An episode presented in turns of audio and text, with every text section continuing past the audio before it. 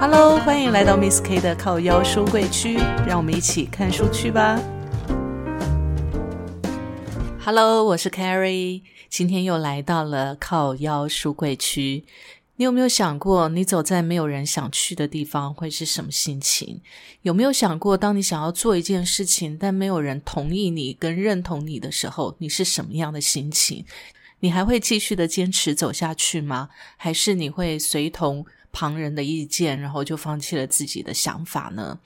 呃，我觉得能够坚持走自己的路是一件非常重要的事情，这也是一个很需要勇气的一个毅力跟呃强大的心理素质。那今天呢，我们要来看的这本书，书名就是《走在没人想去的地方》，以及离开以我喜欢的样子。这两本书都是记载着树木希林的人生。树木希林是谁呢？他是在日本演艺圈已经被归为国宝殿堂级的演员哦。他在生前呢获奖无数，更得到了第十届亚洲电影大奖的那个终身成就奖。走在没有人想去的地方这本书是树木希林在二零一八年三月二十二号接受朝日新闻连载单元《畅谈人生礼物》的采访的所有的内容。采访的当下呢，树木希林对采访者说，他已经癌症末期了，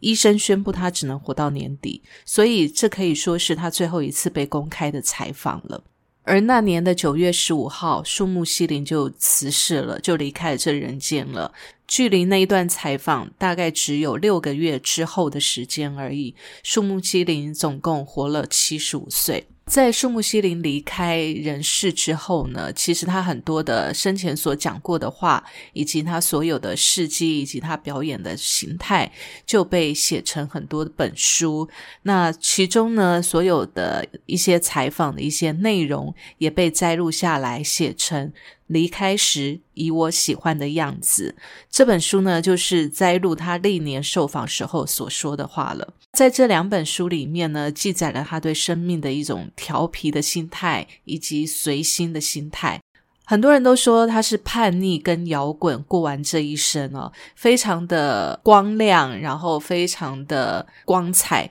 但是呢，又非常的狼狈。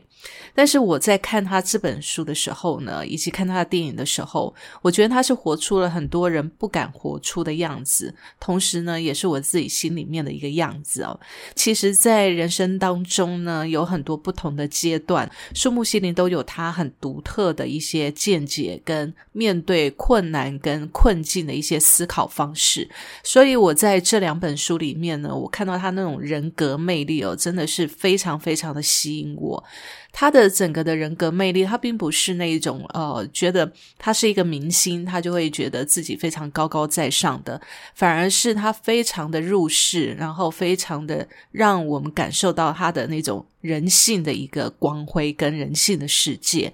因为他其实哦所在的那个年代啊，在日本呢还是一个非常传统的一个价值观，但是呢，我在这个书里面看到投射出来的形象哦，就是我们上一辈甚至上两辈那种妈妈奶奶们、阿嬷们那种传统跟现代的冲突，那其实他的本身的长相不太符合当时演艺圈的潮流。所以，我真的非常的推荐了大家来看一看他这两本书。呃，我会觉得说，呃，这两本书呢，可以全面的去理解一下，就是这位日本国宝级演员的一个思考的一个世界。我自己本身在读这两本书的时候，我每读一段，我心里面就会暗暗的赞叹一下，就觉得觉得怎么会有这么独特，然后这么有智慧的女人呢？在网络上，其实我们可以搜寻到很多文章，都写到说树木希林呢，他的婚姻跟人生观很特别的地方。但是，我也在这两本书里面看到，他之所以能够成为日本殿堂级演员的这些过程呢，也非常值得我们职场人学习的一些精神跟思考方式。所以呢，这一集我就用这书里面的内容哦，我把它分成婚姻、职场、人生观这三个部分。让我们一起来走进他的人生。首先呢，我想要来谈谈他的婚姻啊。很多人都在谈树木希林的时候呢，都会谈到他的婚姻。我们在网络上也会看到大量有关于他婚姻的一些描述跟记载。很多人在谈树木希林的时候呢，都会谈到她的婚姻。她的丈夫是日本很有名的摇滚明星内田裕也。那内田裕也呢，也是日本哦玩摇滚的第一批人其中一位。他同时呢，在日本呢也策划了很多音乐的节目，所以呢，在日本是也是相当的知名啊。那尤其他们两个的婚姻呢，真的是非常的曲折离奇，在日本的社会里面，以及在我们。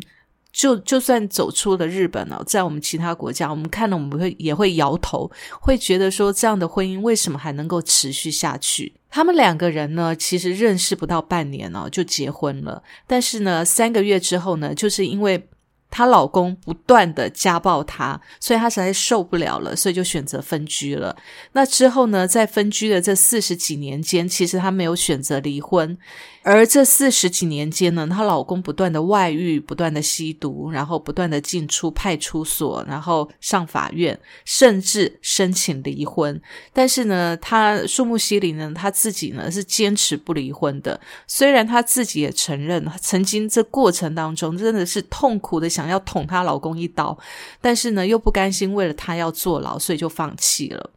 所以她曾经说过，与其把这种人放出去，只会造成大家更大的麻烦，倒不如就把他收在他自己身边，让世界更安全一点。那同时，他也说，就是他说他在他的感情观里面呢，就是喜欢这一个人就要喜欢他的全部。如果有来生的话呢，他一样他会提醒自己，不要再遇见。内田裕也了，不然他还是会爱上他，然后再度过跟现在这一生一样狼狈的一辈子。所以呢，为了来生不要再相遇，他宁可这辈子好好的在一起。我觉得这是一个非常认命的，也是一个很传统，也是对爱情非常忠贞、对婚姻非常忠贞的一个传统观念呢。他用他的世界观去守护了他对爱情跟家庭的连结。传统的爱情观跟婚姻观在他身上，我们真的是一览无遗啊。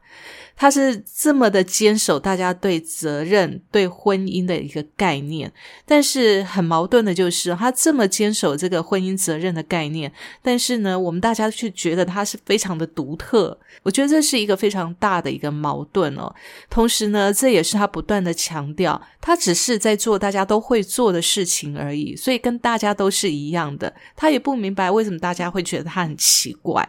我想大家之所以会觉得他很奇怪的原因，是因为他活出了大家不敢想象的那个样子。因为在这样的婚姻里面哦，其实每一个人都想要逃跑，可是呢，他却因为这样的一个概念，这样的对婚姻的一个传统的概念跟责任，他坚守了下来，甚至分居了四十几年，他都可以不离婚。甚至他在他的心里面呢，他是感激内田裕也的。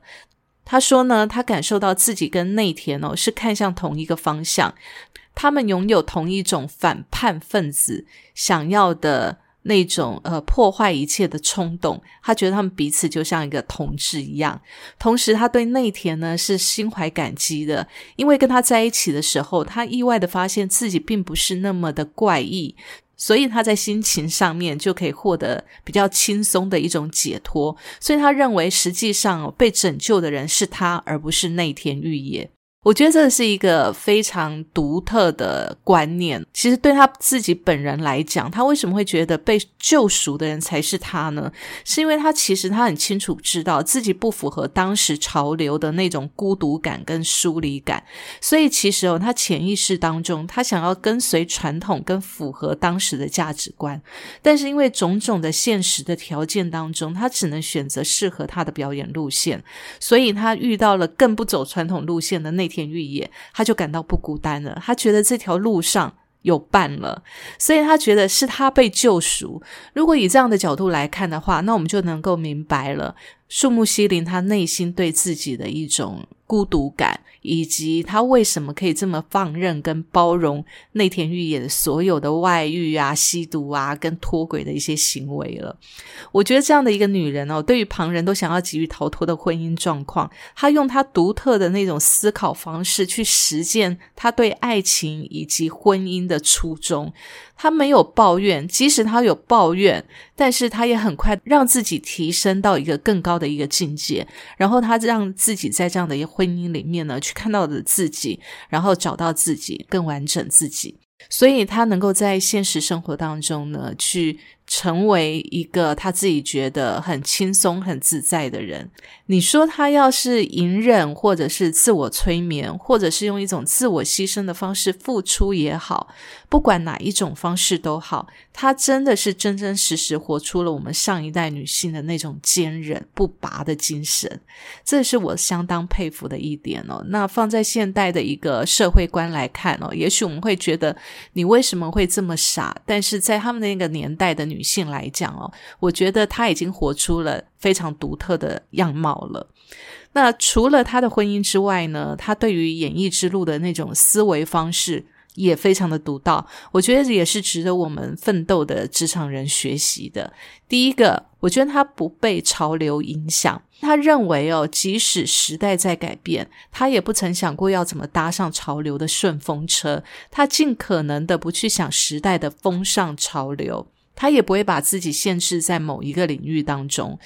他只感受到他自己跟哪一个方式适合，他就做哪一种方式。例如说，他自己很喜欢拍广告，可是，在当时哦，拍广告其实是三流演员做的事情，所以有很多资深的大明星都觉得不可思议，你树木希林为什么会去拍广告？因为以他这样子影后级的一个演员，实在不需要去做这种广告的拍广告的一个事情。但是呢，呃，当别人这样跟他讲的时候，树木希林就会回说：“不会啊，我觉得很好啊。”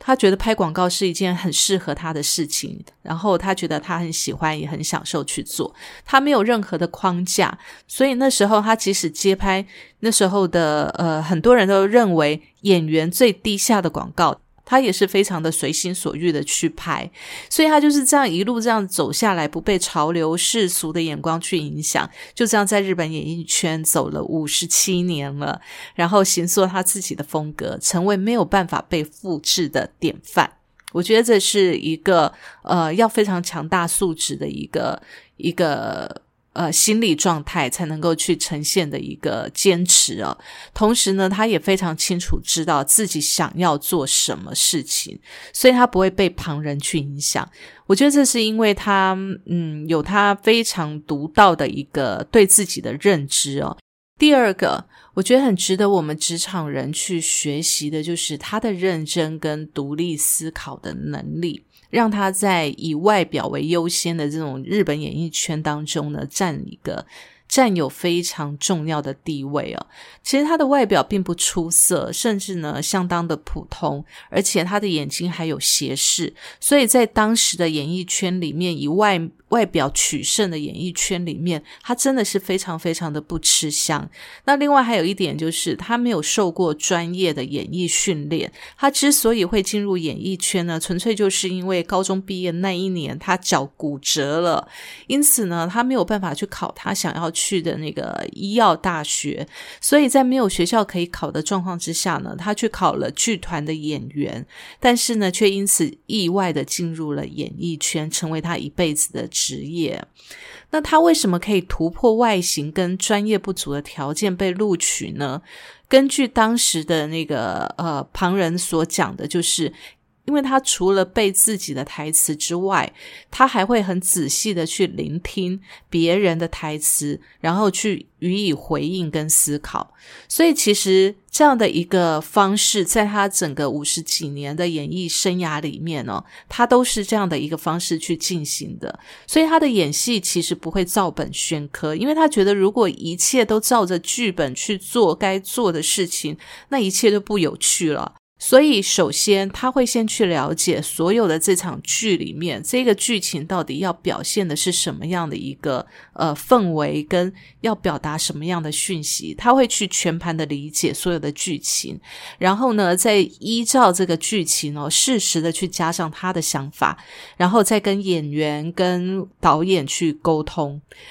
例如，在一个剧本里面，在一场戏里面，他是饰演餐厅的服务员。那这个剧本里面呢，这一幕里面没有写说他在招待这个来餐厅用餐的这个呃这个来的这个男演员的的当下，他其实没有写到。是要打哈欠的，但是在演戏的当下，他就觉得说，如果他遇到一个连露宿在外都无所谓的一个男人，那这个男人肯定也不会在意环境的脏乱啊，或他自身的一个脏乱的一个状况之下，他会觉得这个男人真的还蛮无趣的。所以呢，他当下在接待，在演出接待这个男人用餐的时候，他就打了一个哈欠。但是剧本上面呢，却没有要他打这个哈欠。但是也因为他在演出的时候呢，去打了这个哈欠，让这整出戏就这个剧情呢，非常的明显的表达出这个男人他的身处的一些状态。其实他在剧里面常常会去理解当下的状况。又例如，另外呢，有一个剧情就是有一场要回到家当着弟弟的面前要换衣服的这个片段。但是剧本里面呢，没有要求他要脱衣服，但是他自己就认为哦，这个年轻人是在一个不讲礼数的家庭中长大的，所以他自己在演的时候，他就决定要在演出的。弟弟面前呢，脱掉衣服，就是很自在的脱掉衣服换衣服这个状态，所以他就把自己呢，在当下演的时候就脱到只剩下一条内裤，然后再换衣服这样子，以这样的一个动作来凸显在不讲礼数家庭中长大的这个弟弟。那也因为这样的角色，让观看者在看这一部剧的时候，就能够更体会到这个剧中角色他所要呈现出来的个性，所以。种种这样的一个例子哦，就显示出其实树木希林呢，他总是在他演戏的过程当中，他在思考为什么这个角色会变成这样，或者是。思考说应该要在怎么样的环境当中，这个角色会出现什么样的一个情境，所以也是因为他这样全盘去理解所有的剧情，让他呢角色的表演更好，也让这整出戏的表演呢可以更出色。我觉得这个就是他的认真跟独立思考的能力，让他能够突破他外在的一个缺点，然后呢让他在日本的演艺圈里面立于不败之地的原因。我觉得这是最主要的核心原因哦。好，那第三个呢？我觉得在书里面呢，我们看到就是树木希林，他非常非常的知道自己的长处在哪里，所以呢，他会运用他的长处去找寻适合他的平台跟舞台去发挥。重要的一点就是说，他其实因为很知道自己的长处，所以呢，他也不喜欢去跟别人比较。同时呢，他也觉得说，只要不是团体的核心人物，就能够经得起打击。我我觉得就是他。他在他在演艺圈里面，虽然已经是这么闪亮亮的一个影后级的人物，但是他永远把自己的地位放在老二的这个地位，所以他不觉得他自己是个那个核心人物。因此呢，他不管有没有得奖，或者是别人怎么攻击他，他都会觉得说：“诶，他过好他自己的生活。”甚至呢，他在演艺圈里面，他甚至希望说，如果有排名漏掉他，他也无所谓的那种状态。那是因为他自己非常清楚。自己知道自己的长处，以及他不想跟人比较的一种心态，所以这所以呢，这就是他在成长当中呢所得到一个适合自己的一个处事的一个智慧。我觉得他这三点，纵观他这三点哦，对于我们职场人来讲哦，也是一个非常重要的一个心态啊。所以我们可以看到，就是说他演艺圈这么的成功哦，我想就是因为有这样的一个特质在。第一个就是清楚自己的长处，然后第二个将所有的事情融会贯通。第三个呢，就是他非常的专注去观察别人，然后呢，去思考别人的需求跟自己需求的关联。然后第四个呢，就是他有独立思考的方式，用适合自己的方式走在自己的路上，所以也造就了这个树木希林呢，他演出一个非常独特的自我。好，那么最后呢，我们要来谈谈哦，树木希林的人生观。透过他的婚姻跟职场所建立起的他的人生观，我觉得是非常具有弹性跟智慧的。其实他没有追求说人生一定要一定要有什么样的模式，反而呢，这让他的人生走得更自在、更宽广。就好比哦，她的丈夫。内田裕也在婚姻上带给他很多的关卡跟难关，他也曾经痛苦的想要捅他一刀。但是，就因为他不甘心为他去坐牢，所以他就没有动手了。我觉得他真的是非常清醒的知道，说他做了这件事情，他会获得什么样的一个结果，是他可不可以承担得起的，或者是他可不可以甘心去做这件事情的。就因为他这么清醒的一个思考模式跟对自己的理解，反而呢，他不会被旁人，也不会被关系所羁绊。也许。在她的人生过程当中，曾经有过憎恨不平，但是呢，我觉得这些痛苦都已经化成她的修养了。所以，尽管哦，她跟她的丈夫内田裕也分居了四十几年，但是呢，她的丈夫依然这样的评价她。她的丈夫这样说：“他说。”我当然是喜欢她的啊，但是她真的很可怕。她是史上最强的母亲，最强的女演员，最强的妻子。我虽然不会向她下跪，但我一生都秉持着最摇滚的精神，由衷的向她道歉。哇，我觉得这一句话真的就是对呃树木希林一个相当大的肯定哦。当别人请树木希林给年轻人一个人生建议的时候，树木希林这样说：“他说，请不要问我这么难的问题。如果我是年轻人，老年人说什么我都不会听的。”哇，这这真的是一个非常有趣的一个老年人哦。这是他在晚年的时候所说的。他没有为自己披上任何一个成功长者的形象，他只是用他的乐观、有趣、热情去看待身旁每一个人以及他自己的人生。就如同他自己所说的：“人都是为了玩来到这个世界上的。”这就是树木希林。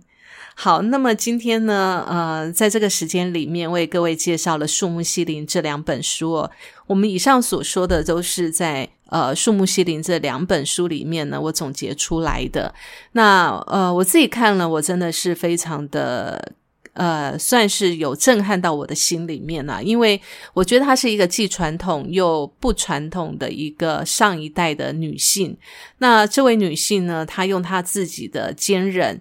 用他自己的观念去活出了他自己的人生。那么，我觉得他在晚年呢，离癌过世之前呢，他也非常的呃认同他自己离癌的这种方式，因为他觉得他自己这么自然的来到这个世界，那么也让他自己那么自然的走，所以他觉得离癌是一件非常好的事情。就是一般人呢，可能就是突然今天闭上了眼。就可能下一秒可能就走了，自己也不知道。但是离癌这件事情却让他可以知道，说自己大概什么时候会离开这个人间，以至于他可以在这个事前慢慢的去跟他所爱的人、所处的环境，然后所做的事情，慢慢的道别，慢慢的整理。我觉得他用这样的观念去面对他人生的最后一段路哦，真的是非常的豁达，我相当的喜欢。在这里呢，也推荐给大家这两本书，《走在没人想去的地方，以及离开以我喜欢的样子。好的，那今天的靠腰书柜区呢，我们就分享到这边了。我们下一集要分享什么呢？我们下次见喽，拜拜。